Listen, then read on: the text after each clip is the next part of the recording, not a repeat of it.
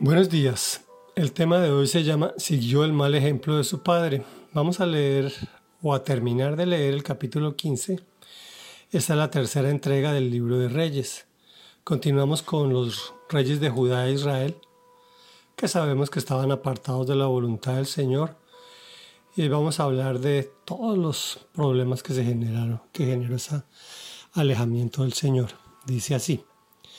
En el segundo año de Asa, rey de Judá, Nadab, hijo de Jeroboam, ascendió al trono de Israel y reinó allí dos años. Pero Nadab hizo lo que ofende al Señor, pues siguió el mal ejemplo de su padre, persistiendo en el mismo pecado con que éste hizo pecar a Israel. Basa, hijo de Ahías, de la tribu de Isaacar, conspiró contra Nadab y lo derrotó en la ciudad filistea de Gibetón a la que Nadab y todo Israel tenía sitiada. En el tercer año de Asa, rey de Judá, Basá mató a Nadab y lo sucedió en el trono. Tan pronto como comenzó a reinar Basá, mató a toda la familia de Jeroboam. No dejó vivo a ninguno de sus descendientes, sino que los eliminó a todos según la palabra que el Señor dio a conocer por medio de su siervo Ahías el Silonita. Esto sucedió a raíz de los pecados que Jeroboam cometió e hizo cometer a los israelitas, con lo que provocó la ira del Señor, Dios de Israel. Los demás acontecimientos del reinado de Nadab y todo lo que hizo están escritos en el libro de las crónicas de los reyes de Israel.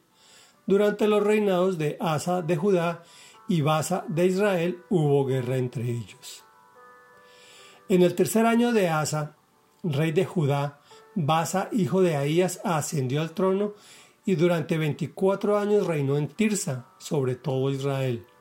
Basa hizo lo que ofende al Señor, pues siguió el mal ejemplo de Jeroboam, persistiendo en el mismo pecado con que éste hizo pecar a Israel. Reflexión. Dios le da una oportunidad a Nadab y éste ofende al Señor. Ya tenía una mala referencia. Había podido investigar sobre las instrucciones de Dios al pueblo israelita y cambiar su destino, pero creyó que la victoria era suya. El resultado fue el ya conocido. Estaba advertido que iba a ser exterminada toda su familia. ¿Por qué no cambió el rumbo? Estoy seguro que si lo hace, Dios había ordenado que cambiara, que transformara y hubiera generado su perdón. Igualmente ocurre hoy. Estamos expuestos al pecado, a hacer lo que ofende a Dios.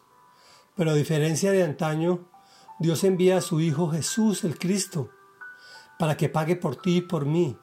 Solo tenemos que invitarlo a reinar en nuestro corazón y confesarlo con la boca, que Él se encarga de lo demás.